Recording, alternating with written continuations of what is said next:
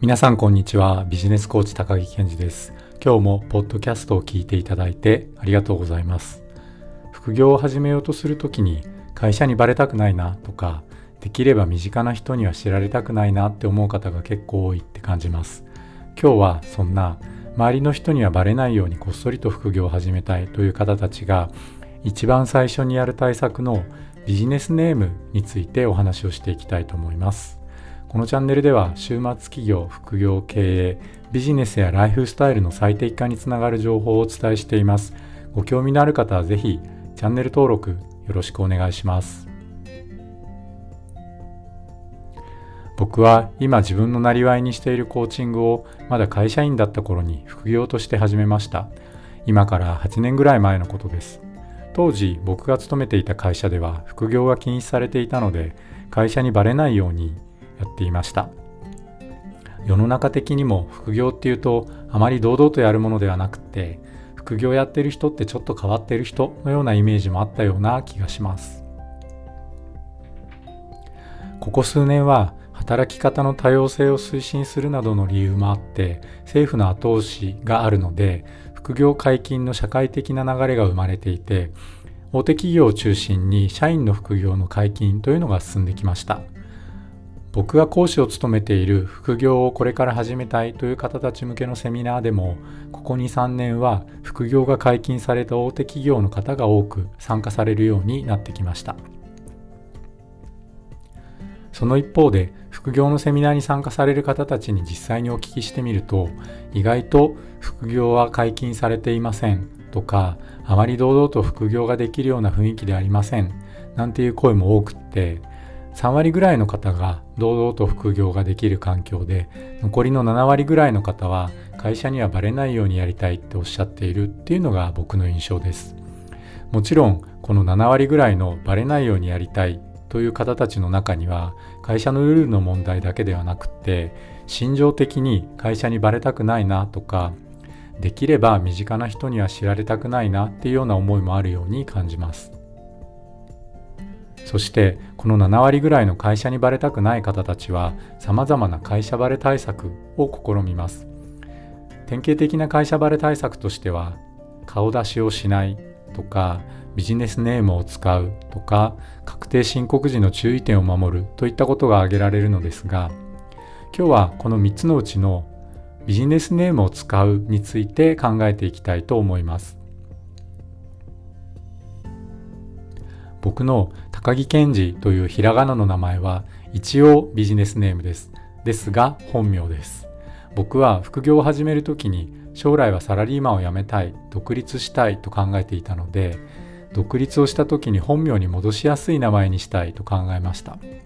その他に本名をただひらがなにするだけという選択をしたのには理由があって逃げたくないなっていう思いがあったように思います副業っていう環境に甘えるとコーチングのプロとしての活動が鈍るんじゃないかってそんな思いがあったんですね。もともと自分自身がそんなに強くない人間だと僕は思っているので自分自身に対してもそしてお客様からも副業だからしょうがないよねっていうふうにならないような状況に自分を置いておきたかったんですね。でそんな理由で本名をただひらがなにするだけというビジネスネームを選択しました。あのこれ本当に会社にバレてはまずいという方にはお勧めしません。なのであくまで一人の経営者としての自己責任で名前を考えていただくといいと思うんですが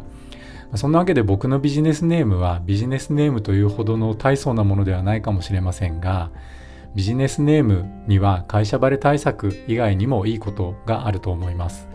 僕が考えるビジネスネームのメリットは3つあって1つ目は自分の名前を考えるのがとても楽しいということ。2つ目はサラリーマンと起業家のスイッチを切り替えられるということ。3つ目は自分を客観的に見るスイッチにもなるということです。順番にちょっとずつお伝えしていくと、自分の名前を考えるって楽しい。僕は副業として自分でビジネスを始めてから自分のことにまつわる名前を考える機会というのが3回ありました。1つ目はひらがなの高木健二というビジネスネームです。2つ目は個人事業主としての事務所名、いわゆる屋号というのを考えた時。そして3つ目は法人設立をする時の法人名ですね。3回やってみて感じるのは自分が人から呼ばれる名前を自分で考えるのってとっても楽しいということです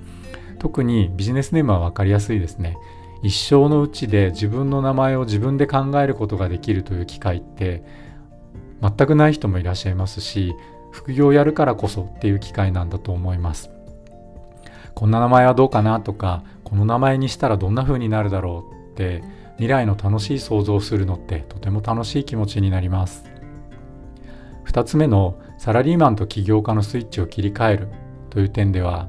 副業っていうのは多くの方にとってサラリーマンとしての仕事が終わった後に取り組むことが多いと思うのですが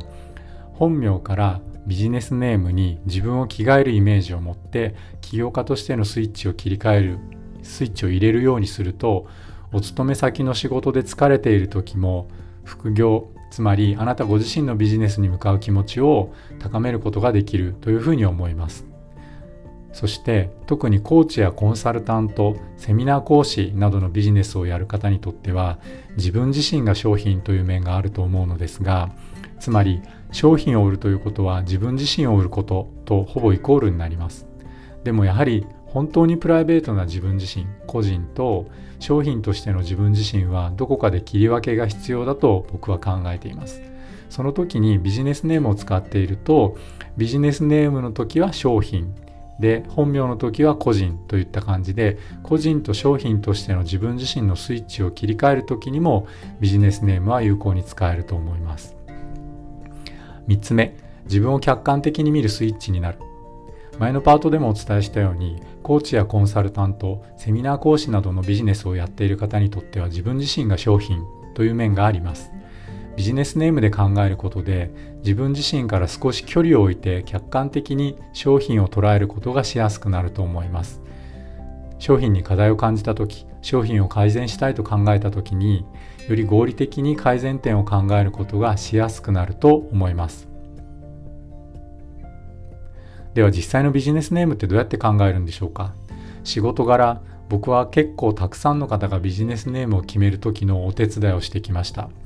それは講じて先日はお子さんがこれから生まれるというクライアントさんのお子さんの命名のお手伝いまでさせていただく機会をいただきました。クライアントさんが僕と一緒に考えた名前をお子さんに本当につけていただいたことを後日聞いた時にはとても嬉しかったです。さて話を戻してビジネスネームの付け方ですが比較的多いパターンとしては名字はそのまま残す方が多いみたいです。これはビジネスネームになれないうちに誰かにビジネスネームに呼ばれで呼ばれてビジネスネームで呼ばれて気がつかないと困るからという理由だそうです。この場合はビジネスネームを考えるは下の名前になるということになりますね。基本的に下の名前自由に考えていいと僕は思っているのですがそうですね。例えば憧れている人の名前をもらってきたり亡くなられたご兄弟の名前を使うという方もいらっしゃいました。本名の漢字の読み方を変えて使ってみたりとかまたは本名の読み方を残して漢字を変えるっていうようなパターンもあったと思います。先ほどは名字を残すとお伝えしましたが、まあ、これ本当に偶然のことなんですが僕のクライアントさんには実は珍しい名字の方が結構いらっしゃってでその中にはですね日本全国で200人ぐらいしかいないという名字の方もいたりします。でそんな場合にはもちろん名字は変えた方がいいと思うんですが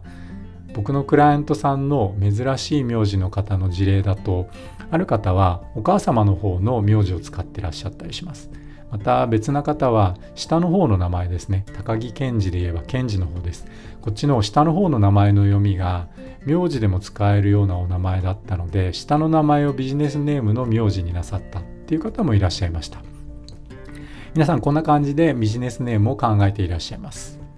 ビジネスネームには会社バレ対策以外にも今お伝えしたようなメリットがあるのでぜひ楽しんでビジネスネームを考えるというのも取り組んでみてください。それでは今日のまとめです。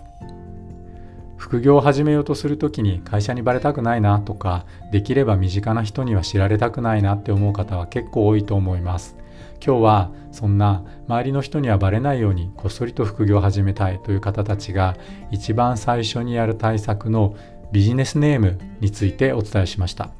ビジネスネームのメリットは会社バレ対策だけではなくて自分の名前を考えるのが楽しいという経験ができることやサラリーマンと起業家のスイッチを切り替えるのに使えるとか自分自身を客観的に見るスイッチにできるといったことが考えられます。後半ではビジネスネームをつける時の考え方のヒントについてもお伝えしてみました。是非楽しんでビジネスネームを考えてみてください。